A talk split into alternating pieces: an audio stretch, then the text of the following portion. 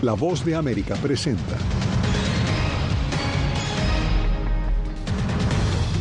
El secretario de Seguridad Nacional defiende la política migratoria estadounidense al comparecer ante una comisión parlamentaria, pero en la frontera migrantes y activistas celebran la decisión de un juez de California que bloqueó las reglas de asilo implementadas en mayo.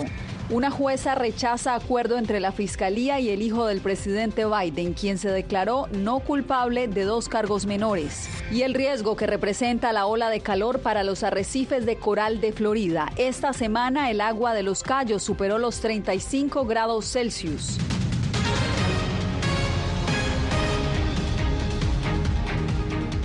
¿Qué tal? Bienvenidos a El Mundo al Día.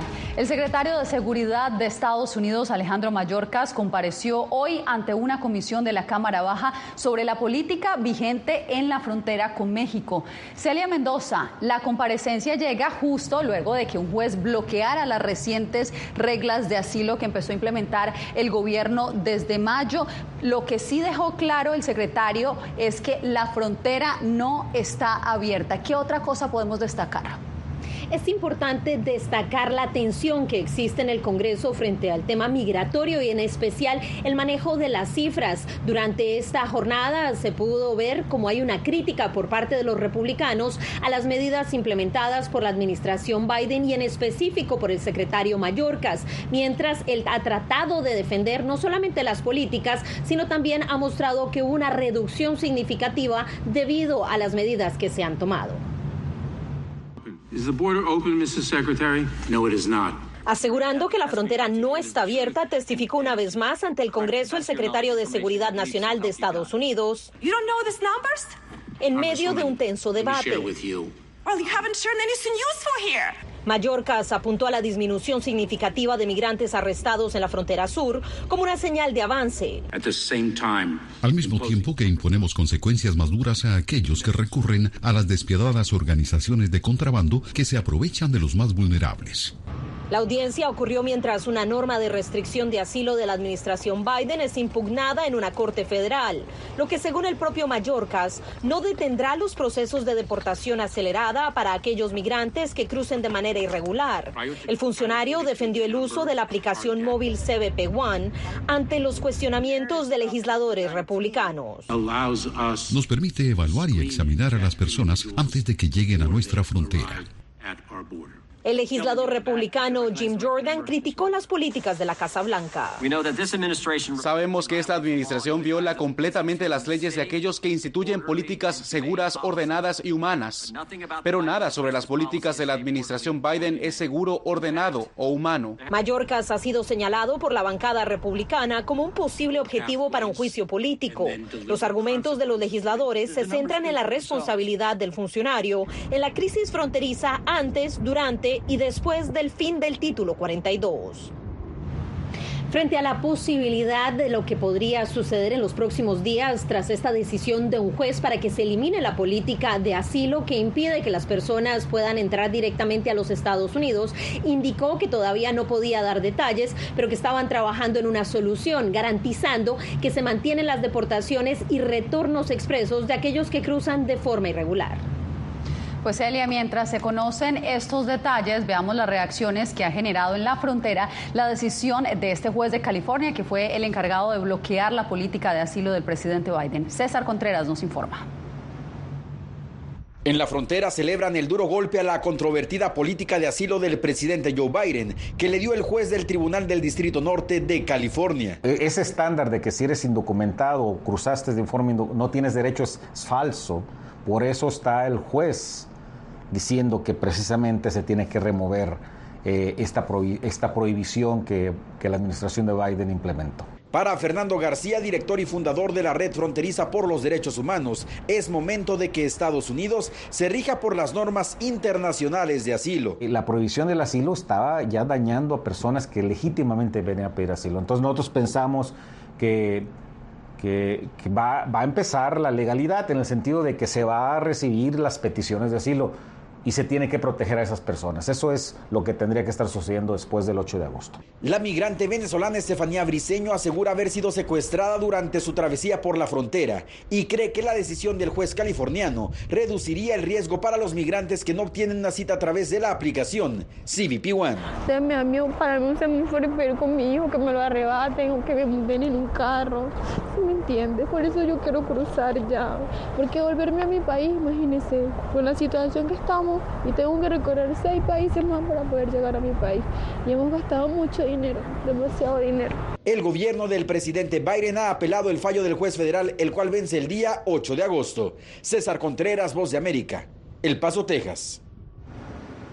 Las boyas que han sido instaladas en la frontera de Texas podrían pasar de ser una barrera física a generar un conflicto diplomático con México, que además de ser vecino es el segundo socio comercial más importante de Estados Unidos y aliado en otros asuntos. Laura Sepúlveda nos pone en contexto.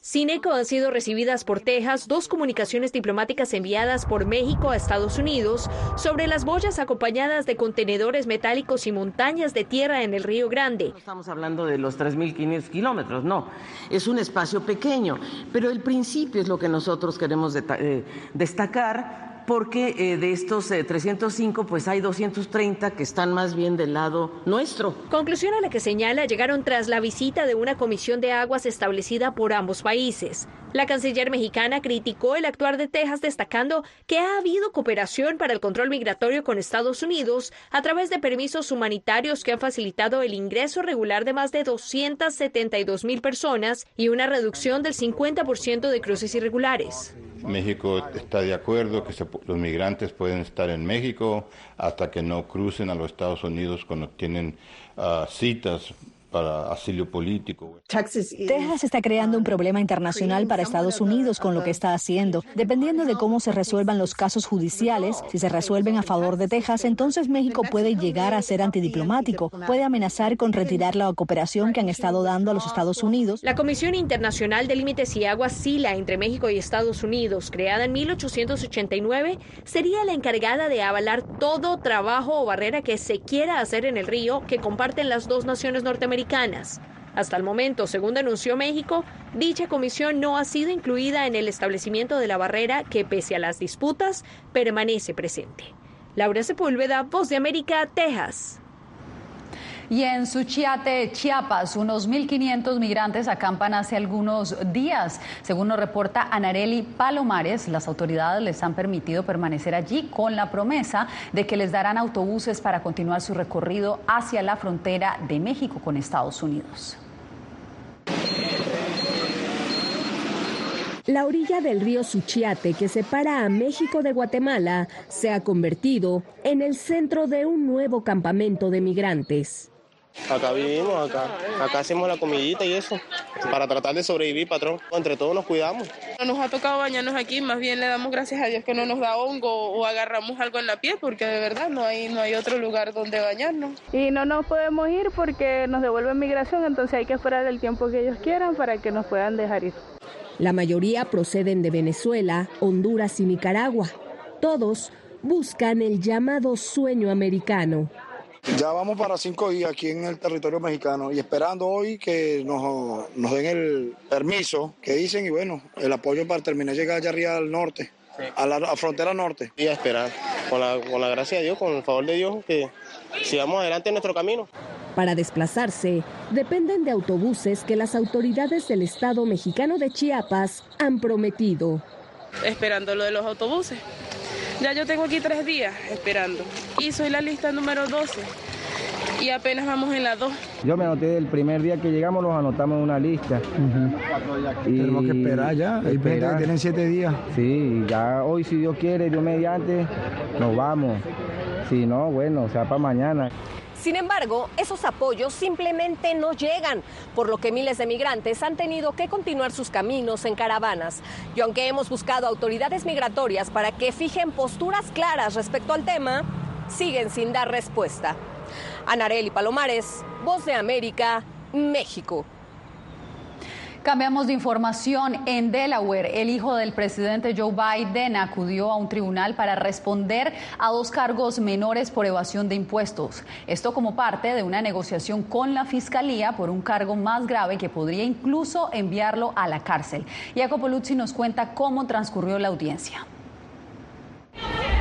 Una jueza en Delaware rechazó un acuerdo legal que habría permitido a Hunter Biden declararse culpable de un par de cargos fiscales menores y evitar ser procesado por un cargo de armas. El acuerdo que Hunter Biden había logrado con los fiscales del estado de Delaware le habría evitado la cárcel.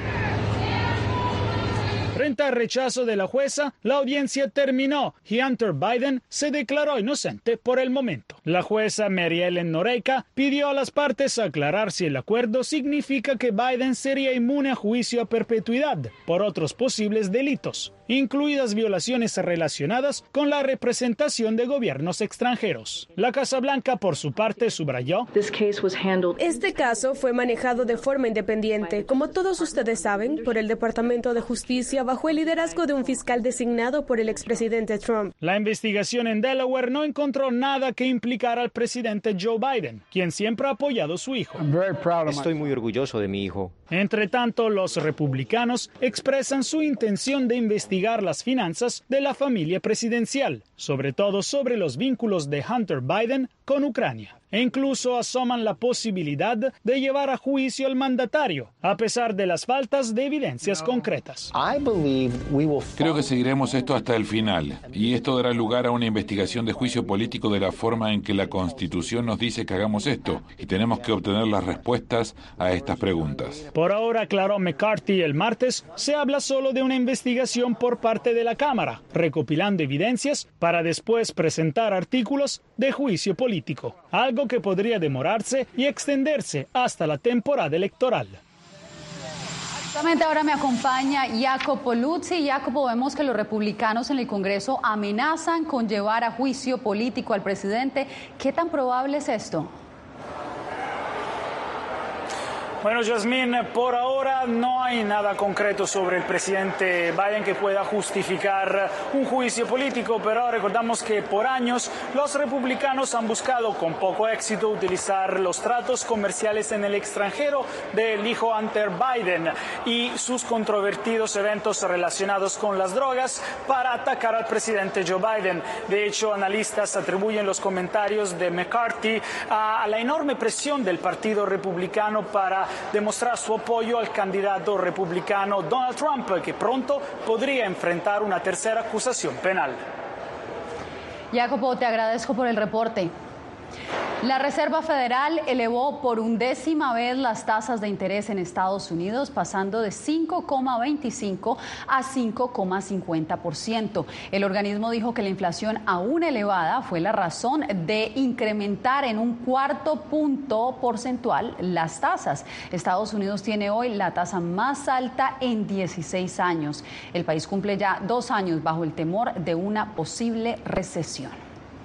Y usted no se mueva porque en instantes el océano cercano al sur de Florida alcanza temperaturas sin precedentes, generando preocupación sobre el enorme impacto en la barrera coralina.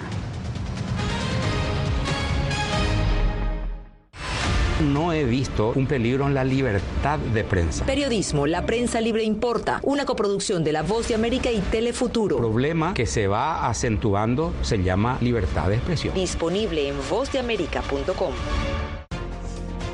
Actualidad. Que la inteligencia artificial va a estar presente en nuestro día a día. Intentan sacarse de encima a trabajadores. Análisis. El cambio climático está teniendo muchísimos impactos. Que afecta siempre a los más vulnerables. La región necesita ayuda. Debate.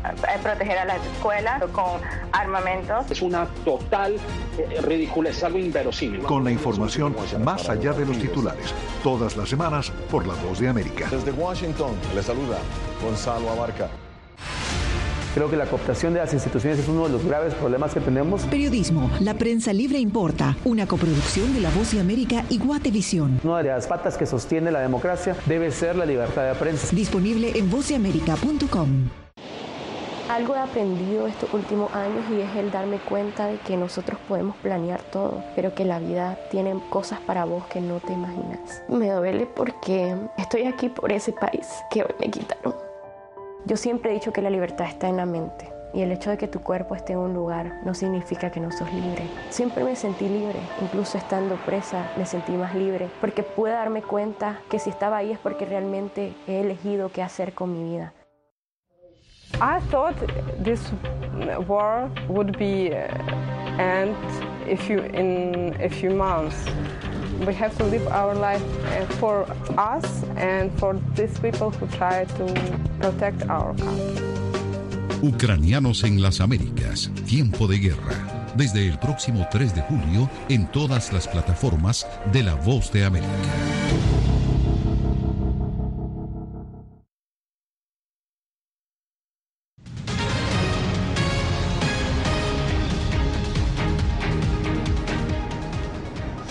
Momentos de terror vivieron en la ciudad de Nueva York por el desplome de una grúa. Seis personas resultaron heridas en la mañana de este miércoles luego de que la parte superior de esta grúa de construcción se incendiara y luego cayera desde lo alto sobre una transitada calle de Manhattan.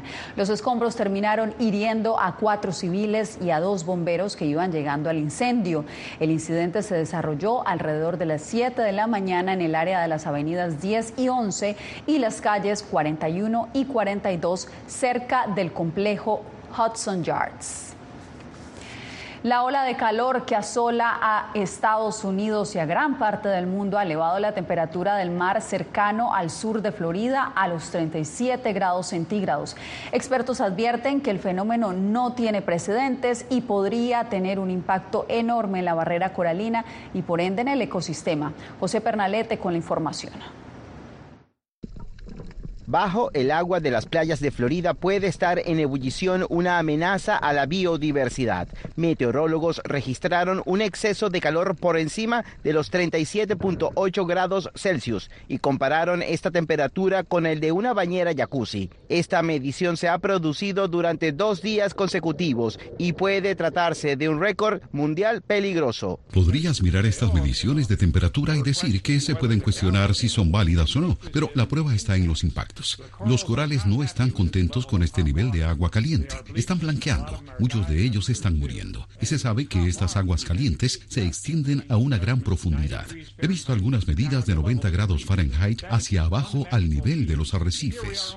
Un calor sin precedentes, así es calificado por los meteorólogos el fenómeno que se produce en la cuenca atlántica cerca de Florida. En la bahía de los Cayos de Florida, los pescadores ven con preocupación la actividad en el mar y temen que más allá de la actividad productiva se impacte gravemente la vida marina. He estado aquí haciendo esto durante los últimos seis años. Se ha vuelto cada vez más grave cada verano que hemos estado pescando. Todo está muy, muy caliente, hasta una temperatura del agua de 101 grados. Las emanaciones de dióxido de carbono pueden estar vinculadas con la elevación de la temperatura, de acuerdo con los expertos de Yale. Estiman que el próximo año puede ser similar y calculan que quedan al menos dos meses de calor extremo en las aguas. José Pernalete, Voz de América, Miami.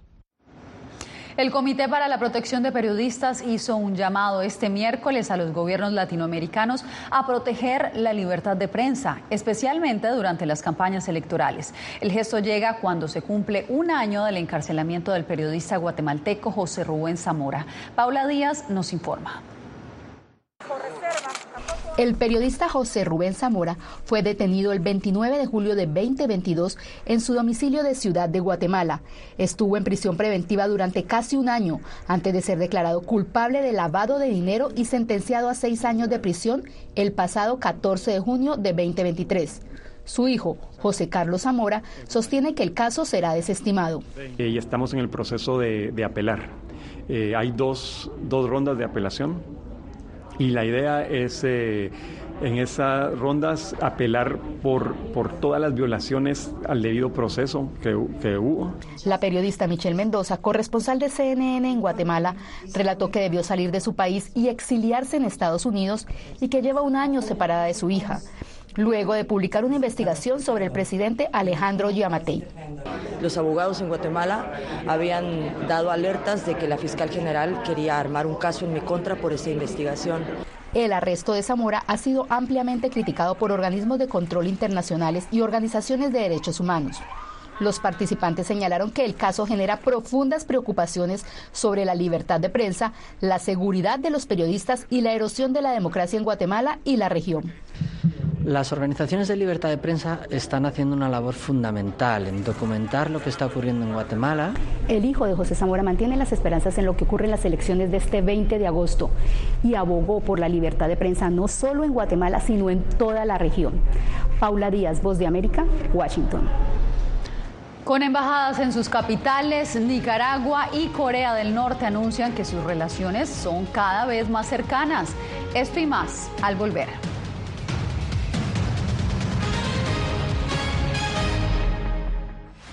Creo que la cooptación de las instituciones es uno de los graves problemas que tenemos. Periodismo, la prensa libre importa, una coproducción de La Voz de América y Guatevisión. Una de las patas que sostiene la democracia debe ser la libertad de prensa. Disponible en vozdeamerica.com. En tiempos de cambios, cuando el mundo parece incierto y lo que escuchamos no refleja lo que vemos,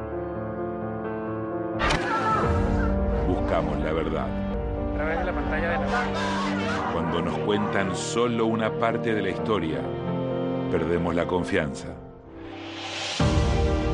En momentos de crisis, nuestros sueños, esperanzas y deseos de un mejor mañana dependen de una prensa libre.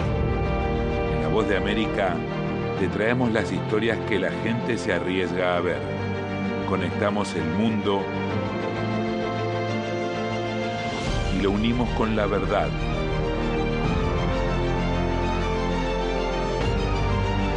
En La Voz de América te presentamos el panorama completo.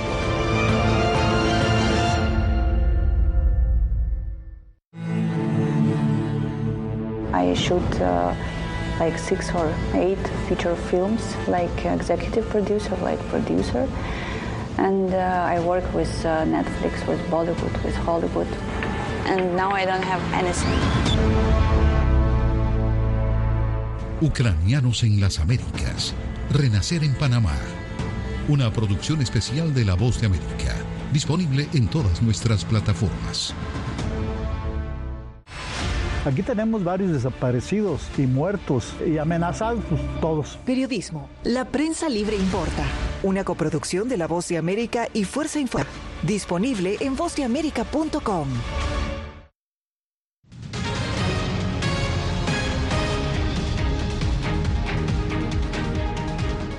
Nicaragua abrirá una embajada en Corea del Norte y en reciprocidad, ese país también establecerá una sede diplomática en Managua. Donaldo Hernández nos informa sobre la preocupación de defensores de derechos humanos. Aunque Nicaragua y Corea del Norte mantienen relaciones diplomáticas desde el triunfo de la revolución sandinista en 1979, ambas naciones no tenían embajadas en sus capitales. Sin embargo, la vicepresidenta Rosario Murillo informó esta semana que ambos estados abrirán sus sedes diplomáticas con un propósito claro. Vamos a trabajar juntos para fortalecer nuestras relaciones. El economista y analista Daniel Suchar explica que Corea del Norte ni siquiera está entre los 20 principales socios comerciales de Nicaragua, razón por la que atribuye el acercamiento a una estrategia tiene un carácter geopolítico muchísimo más alejado de lo que usualmente se hace cuando hay acercamientos a niveles diplomáticos de embajadas y consulados que tiene que ver con el flujo de personas, el flujo de comercio. Y activistas de derechos humanos temen que la verdadera intención del gobierno de Daniel Ortega sea imitar algunas prácticas de Corea del Norte, como el estricto control social. En el caso de Cuba, lo vemos en el caso de Rusia, y ya no digamos lo que pasaría si empieza a asumir lo que está pasando en Corea del Norte, que es un sistema que está catalogado como uno de los sistemas de mayores violaciones a derechos humanos. En los últimos cinco años, Managua ha fortalecido sus relaciones con regímenes autoritarios acusados de violar los derechos humanos y mantiene tensas relaciones con las democracias occidentales. Donaldo Hernández, Voz de América. Cuando volvamos conoceremos más de Linda Caicedo, la superestrella colombiana que brilla en el Mundial Femenino FIFA 2023.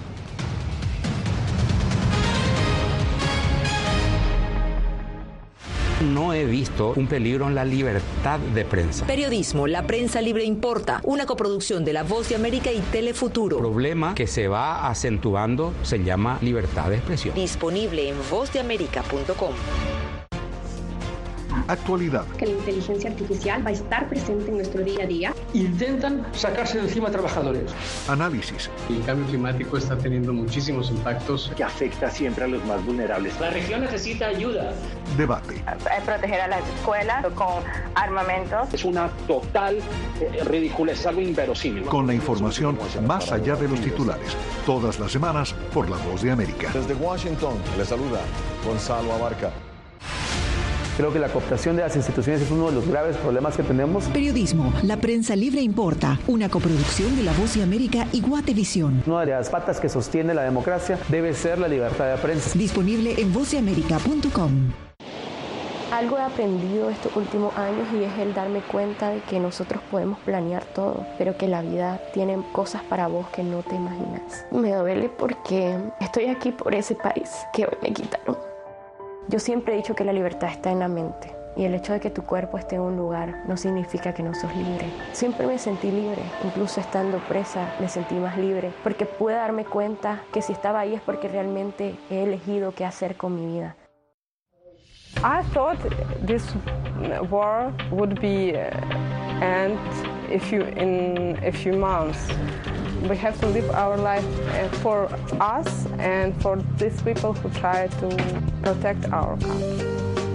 Ucranianos en las Américas, tiempo de guerra. Desde el próximo 3 de julio en todas las plataformas de La Voz de América.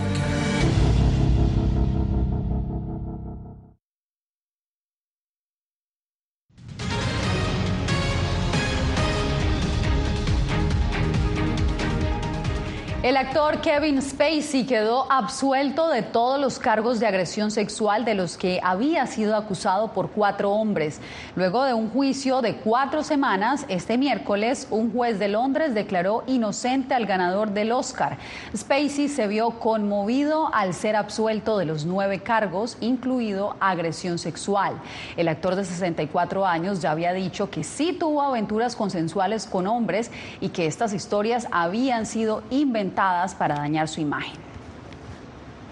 Con 18 años, la colombiana Linda Caicedo hace historia en el fútbol femenino. Es delantera del Real Madrid en España y su rol es clave en la selección Colombia en el Mundial de la FIFA. Jair Díaz nos dice que ser sobreviviente de cáncer no ha sido obstáculo para seguir cultivando éxitos.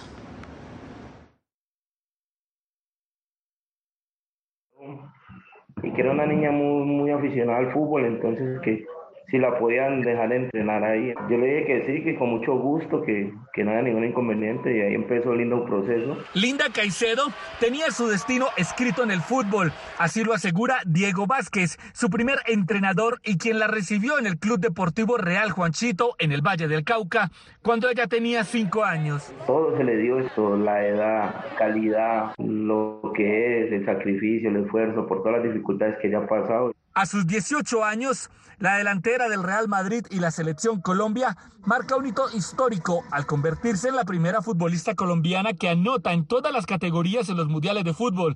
Y no solamente venció a las guardametas, también hace tres años le metió un gol a un cáncer de ovarios que amenazaba con alejarla de las canchas. Le afectó y le dolió muchísimo, pero que ser esa, esa parte mental tan fuerte le ayudó a salir muy rápido de ello. Con su número 18 en la camiseta, la joven promesa del fútbol triunfa en el actual Mundial Femenino de la FIFA en Australia y Nueva Zelanda. Expertos aseguran que es la joya de la corona. La forma de jugar que tiene Linda Caicedo, de enfrentar y superar rivales, el talento natural. El 15 de abril de 2020, en plena pandemia del COVID-19, le fue estirpado el tumor a Linda Caicedo. Jair Díaz, Voz de América, Bogotá. Linda es inspiración y un orgullo para nosotros los colombianos. Bien, y una emotiva despedida recibió el primer panda gigante nacido en Francia. Esta semana, Juan Meng dejó el zoológico de Uval antes de emprender un largo vuelo a las tierras de sus ancestros. China ha desplegado durante mucho tiempo la llamada diplomacia panda y regala animales a varios países a cambio de sus crías. El grupo ecologista WWF estima que quedan 1.860 pandas gigantes en estado salvaje, principalmente en bosques de bambú en las montañas de China. Con esta historia llegamos al final de esta emisión.